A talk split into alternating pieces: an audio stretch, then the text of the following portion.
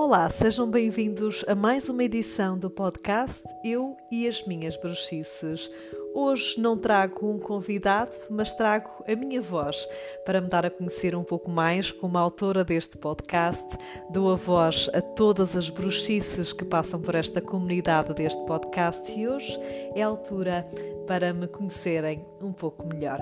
O meu nome é Sofia Fernandes, eh, despertei desde desde muito cedo para, para esta questão do desenvolvimento pessoal, da espiritualidade, eram temas que me fascinavam.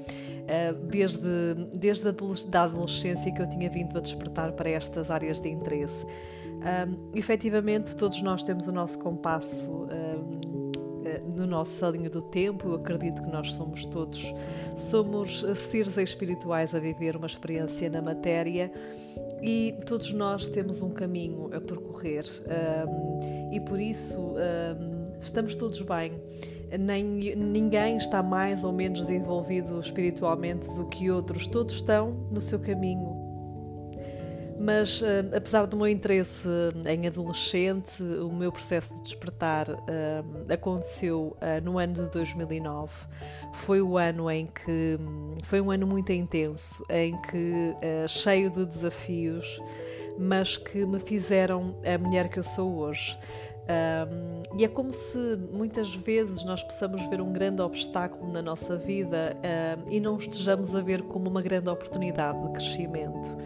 Eu na altura também não o via, uh, até porque quando nós estamos muito dentro da emoção ainda, nós não conseguimos ver fora dessa emoção. Uh, mas tudo tem o seu tempo e eu também passei por esse tempo a ressignificar a minha dor.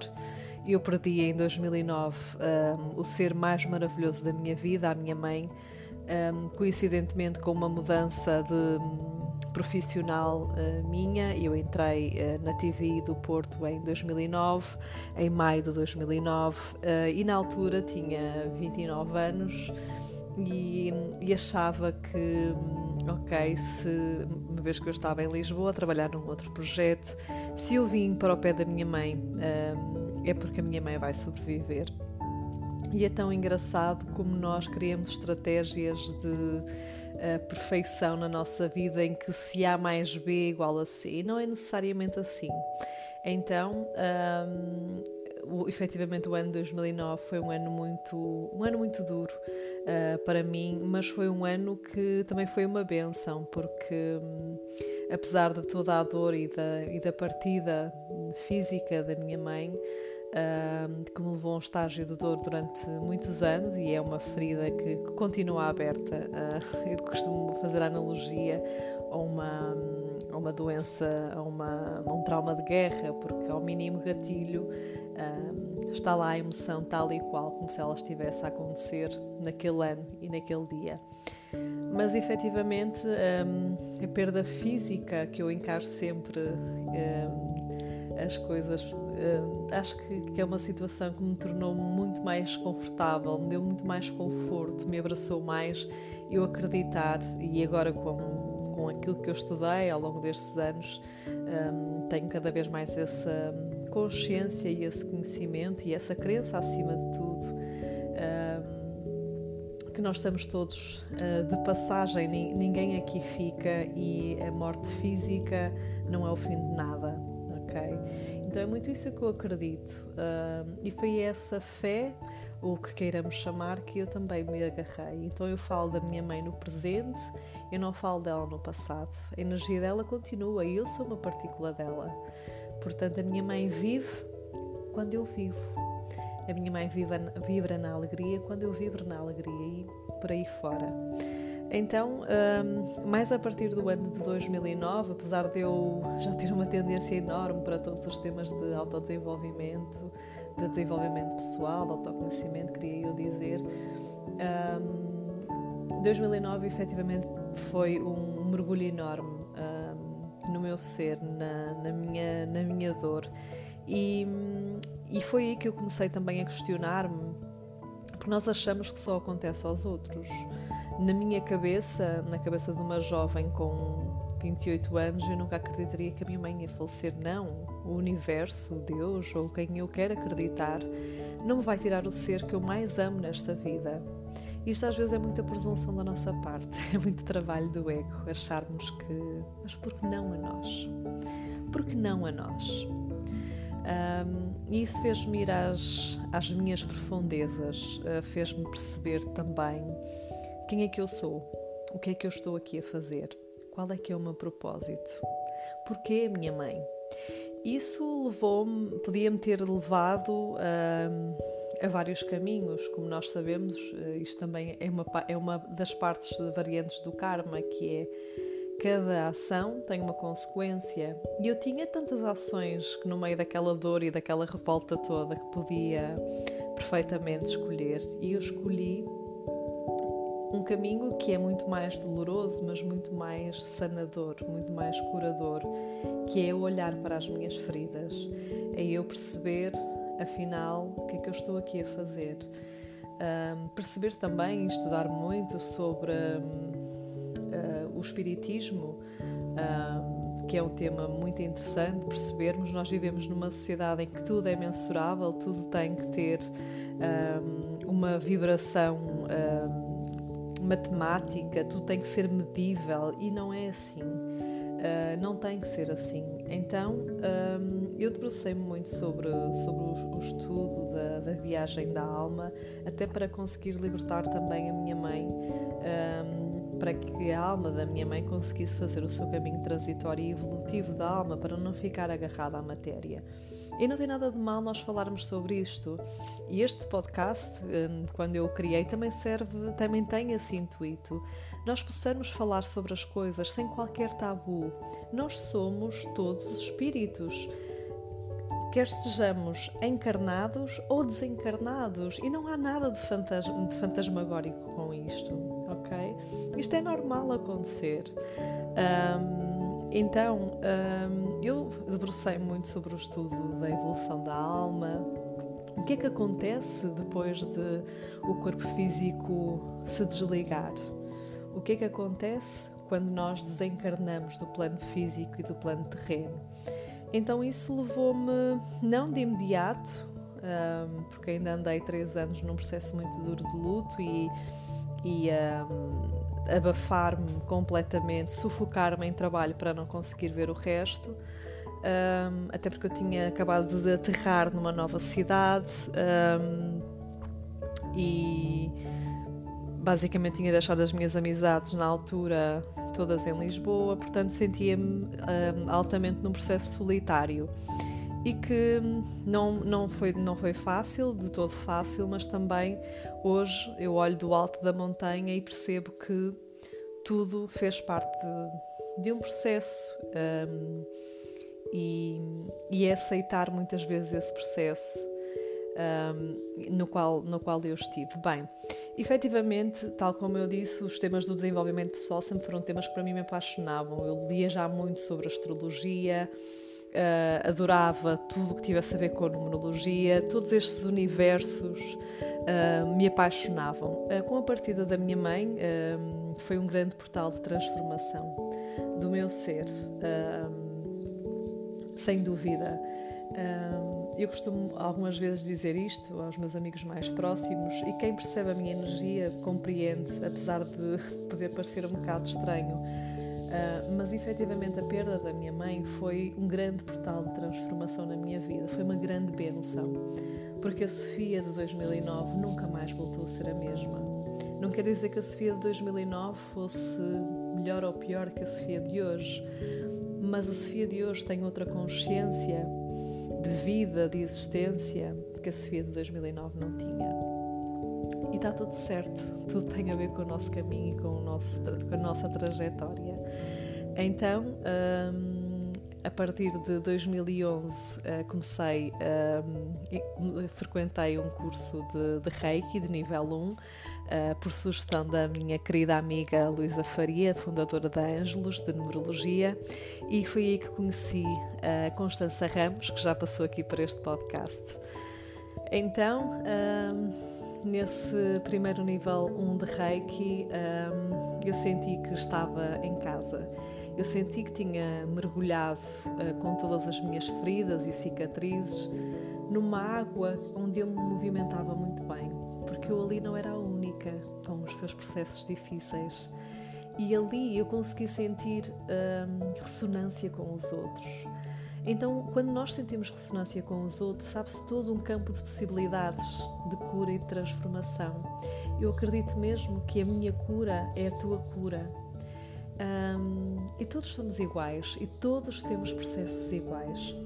Temos, já tivemos ou vamos ter processos iguais e, portanto, é muito bonito perceber isso. Um, efetivamente, o nível 1 de Reiki foi, foi maravilhoso. Uh, a Constança Ramos, que é, que é sempre a minha grande mestre de Reiki, um, foi efetivamente abriu-lhe um grande portal de transformação do meu ser a vários níveis, a forma como encaro a vida, a forma como vejo os obstáculos, a forma como eu encaro a minha existência e a existência de todos. Então o Reiki, um, no fundo, uh, é a cura através da, das mãos, a cura universal, através da energia vital, da energia universal, veio-me reconectar um, completamente um, com a minha essência veio-me ressignificar a minha vida. E efetivamente o Reiki para mim foi um caminho de foi uma grande, um grande portal de transformação. Um, eu tirei o nível 1 com a Constança, tirei sempre, aliás, a Constança é a minha única, será sempre a minha única mestre de Reiki, uh, e tirei o nível 2 um, e foi, foi por aí foi por aí a minha, a minha caminhada, o início da minha caminhada uh, através do Reiki. Uh, filo sempre por, porque, para mim, sempre todo, todos os cursos que, que fui tirando foi sempre para mim porque acho que acredito que assim é que nós só quando passamos pelo processo e só quando sabemos o que dói o processo é que nós o conseguimos colocar ao serviço do outro. Um, então seguiu-se também o curso de Magnify Healing, onde eu me curei também, onde eu me conectei à energia da Mãe Kuan Yin, a mãe, um, dos, é a Mãe Maria dos Asiáticos, dos Orientais, o templo etérico de Kuan Yin está sobre a cidade de Pequim, um, com a qual eu tenho uma forte conexão com, com Kuan Yin. e foi por aí, foi um grande caminho de, de evolução, de, de aceitação do que me aconteceu e acho que a palavra-chave, um, quando nós temos um desafio, é mesmo isso. Em primeiro lugar, questionar-me o que é que eu posso fazer para mudar esta realidade que está aqui, que aconteceu e que está a interferir comigo. Em segundo lugar, se eu não posso mudar, eu só tenho que aceitar, tal como ela é. Começarmos a olhar de uma outra forma. Quando nós não conseguimos mudar, contexto, uma pessoa, uma situação, somos nós que temos que mudar. Nós não podemos exigir ao outro, ou ao contexto, ou à situação para mudar. Nós é que temos que mudar. Nós é que temos que fazer trabalho interno para, para, para mudar. Então eu diria que hum, quando temos algo que nos perturbe, primeiro é perceber, ok, eu posso fazer alguma coisa perante a situação atual. Se posso, vou e faço. Se eu não posso, eu tenho que aceitar, tal como é. E efetivamente, hum, eu diria que o trabalho mais difícil e mais árduo foi esse: foi aceitar, aceitar a partida da minha mãe. Um, aceitar que aos 29 anos os nossos caminhos fisicamente se separaram, mas só fisicamente porque ela vive em mim e eu vivo nela. Um, e depois, uh, no fundo, é ir aos poucos ressignificando aquela dor, transformando aquela dor em amor. E então são esses, para mim, um, uma das chaves, um, várias chaves para, para transformarmos um desafio. E depois percebermos, acima de tudo, o que é, o que é que esta situação me está a ensinar. Eu acredito que nada no universo nos acontece por acaso. Acredito que, tal como sei e que acredito, que todos nós somos seres diferentes, cada um com o seu propósito, cada um com a sua singularidade, cada um com a sua magia. E por isso é que a competição é algo do ego. Nós não podemos competir, nós não devemos competir, porque a competição é do ego. Então, quando nós nos conectamos à nossa essência, em fazermos algo em que verdadeiramente estejamos focados na nossa essência, a competição é interna, a competição não é externa, é dentro de nós. Então é percebermos, ok, hum, o que é que esta situação me está a ensinar? Tudo que nos acontece no universo, toda a lógica da causalidade tem um motivo. E é sempre para nós nos transformarmos. É sempre para nós observarmos o mundo, os nossos comportamentos, a nossa vida de uma outra forma. Então, quando há, uma, quando há dor, o ser humano, por norma, é instintivo, foge da dor. É instintivo. Então, quando há dor, toda a dor antecede uma mudança. Nós, quando estamos em dor, em sofrimento, nós mudamos. Há quase como uma metamorfose, como uma borboleta que, para sair do seu casulo, tem que sofrer. É tal como dizem os budistas, uma das a primeira nobre verdade, a verdade do budismo, é isso. Nós só crescemos sofrendo há uma dor que nos vai impelir no nosso processo para nós crescermos, para nós nos transformarmos. Portanto, quando nós, quando nós vemos um desafio, não é necessariamente mau. Tudo o que aparece é para nós nos transformarmos, é para nós, não é para o outro, não é para o vizinho, é para nós. E mesmo quando aparecem pessoas que ou nós não gostamos, ou há qualquer coisa que mexe connosco, então vamos fazer aqui um exercício que é vamos pegar no papel e vamos descrever aquilo que nós não gostamos no outro. Pois eu garanto-vos que grande parte dessas características vocês têm dentro de vocês e estamos todos a fazer espelho uns com os outros. É sempre assim. Então dizia eu que nesse processo todo de observar um, este processo de perda da minha mãe, posso mudar a situação? Não posso. Então o que é que eu posso fazer melhor com isto?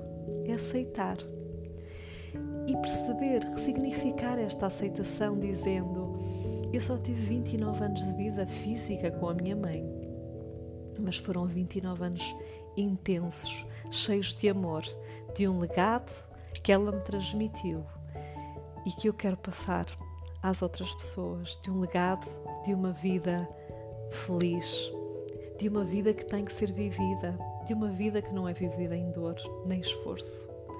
Então, é pegar nesse legado, nesse ressignificar dessa dor e colocá-la ao serviço em mim todos os dias, porque ela vive em mim quando eu vivo e quando eu vibro na vida. Então, é isso mesmo. E da mesma forma que a vida é cheia de desafios, não, não significa que esse foi o meu único desafio na minha vida. Um, mas efetivamente, para me conhecerem um pouco melhor como autora deste podcast, eu e as minhas bruxices, esse efetivamente foi o meu grande portal, primeiro grande portal de, de abertura espiritual. Um, mas os desafios continuam, nós não somos seres avatares. Todos nós estamos em constante crescimento e transformação. E está tudo certo com isso. E é muito normal nós percebermos que nós vamos nos transformando e às vezes a Sofia que eu sou hoje posso já nem me identificar com a Sofia que era há dois anos e está tudo certo, sem julgamento. A ideia é nós amarmos-nos e respeitarmos os nossos ciclos, sem nos julgarmos, sem nos condenarmos e simplesmente estar ligados à, à nossa verdade, àquilo que sentimos, àquilo que pensamos e àquilo que dizemos porque só assim vivemos em equilíbrio. Vivemos a nossa verdade, mostramos-nos na essência, tal como nós somos, sem medo. Agora, claro, eu digo isto assim, mas eu também tive medo de me mostrar este lado mais espiritual. Aliás, eu tive muito medo de mostrar este lado espiritual, até porque Uh, eu vinha, tinha estas conversas apenas com a minha mãe, mas ela não tinha muito conhecimento na altura, ela ajudava-me naquilo que ela sabia, ela fez o melhor que podia com a informação que tinha. Um, mas uh, eu entro na, na, área da comunicação e eu tive muito medo de ser julgada por acreditar muito nas, coisas em que eu acredito. Então, um, mas lá está, quando nós deixamos a Lisa Joanes, uma grande irmã de caminho, costuma dizer que o mais difícil é nós deixarmos de ser quem somos, e é mesmo isso. Porque é como se um, toda esta paixão, todas as descobertas que eu fui fazendo em mim e descobrindo em mim, eu quisesse contaminar os outros com estas descobertas. E às vezes por erro meu de querermos salvar toda a gente, porque toda a gente tem o seu caminho. E às vezes há pessoas que não estão preparadas para receber estas informações. E está tudo certo, sem julgamento. Então foi como se eu tivesse muito medo de assumir esta Sofia, que é jornalista, que tem uma imagem pública ligada a um canal de televisão, mas que acredita no espiritismo, na evolução da alma, que nós não somos só ser físicos, que temos vários corpos em desdobramento, que podemos reencarnar e nascer com outro propósito. Eu tive muito medo de me assumir como eu sou e só eu sei aquilo que me custou. Um, eu sei o que é um, ter que me transformar durante um tempo numa pessoa que eu não era para estar aceito num grupo.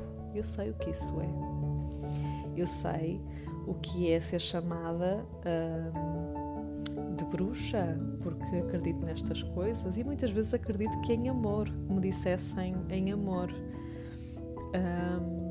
para me protegerem não fales sobre isso que não é suposto. Então, mas por que não? Mas por que não? Mas por que é que não podemos falar sobre isto? E era da Aquária, toda esta era de conhecimento, vem-nos trazer esta liberdade de simplesmente sermos. Os nossos pais e os nossos avós transitaram, viveram o paradoxo ser para ter, e nós não. As novas gerações vibram no ser, nós estamos a passar da vibração do ter para o simplesmente ser. E é uma benção para mim uh, estar a viver esta era um, desta forma, com esta leveza, porque acredito que as nossas avós, todos os nossos ancestrais tenham convivido com este julgamento, com esta castração, de não se poder falar de determinados temas porque é tabu, porque é segredo nas famílias, porque não é suposto. Então é uma verdadeira bênção viver nesta época em que podemos assumir quem nós somos. Claro que tive medo, claro que sim. Um, que só, só verdadeiramente as pessoas que estavam muito próximas de mim e alguns colegas de, de profissão, até porque eu não consigo deixar de ser quem eu sou e tenho a minha própria vibração e a minha, minha própria energia e às vezes uh, estou ao lado de, de, colegas de profissão e eles já, já me conhecem como eu sou, já sabem que eu sou esta Sofia mais virada para o desenvolvimento pessoal e que vou, vou-lhes dando inputs se me é permitido. Mas tive muito medo de me assumir publicamente assim. Como professora de yoga, como reikiana, como jornalista, como contadora de histórias que eu amo ser.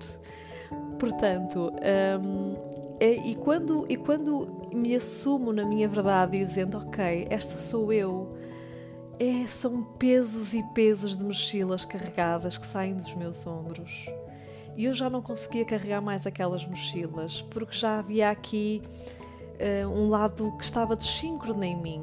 Não, esta sou eu. Eu posso ser uma jornalista e estar ao serviço com a minha total entrega e dedicação a esta causa do jornalismo, causa que eu também acredito, mas eu também posso, durante o meu dia, ir buscar outra fonte enorme de nutrição para o meu corpo, para o meu ser, que é o yoga, dar aulas de yoga, mas também posso dar cursos de yoga e, e estar a formar pessoas naquilo em que eu acredito. Então, tudo aquilo que eu faço transformou-se numa bolha enorme de nutrição.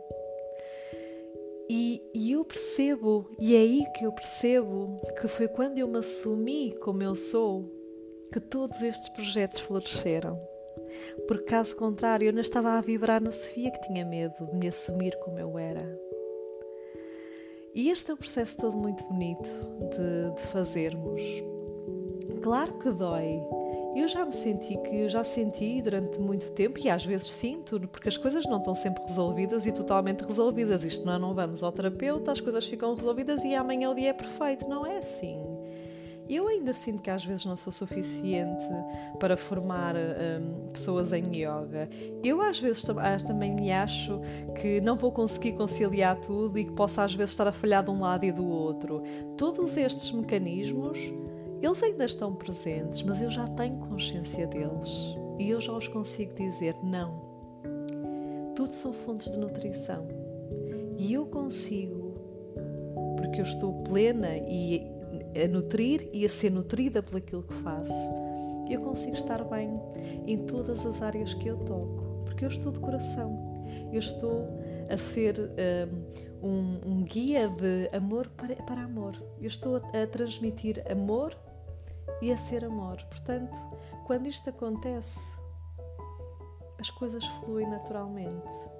Então, hum, esta gravação deste, deste podcast serve um bocadinho para também me conhecerem um pouco mais, para perceberem um bocado o meu propósito na criação do podcast Eu e as Minhas Bruxices, eh, em que todas as semanas vamos continuar a ter um convidado e pontualmente eu vou uh, também descortinando um pouco mais sobre a minha personalidade, os meus desafios, porque só assim faz sentido também se colocarem na minha pele. Muito grata por gratos a todos por ouvirem este podcast. Tenho certeza que juntos vamos fazer um bonito caminho. Já sabem, este é o nosso eu e as minhas bruxices.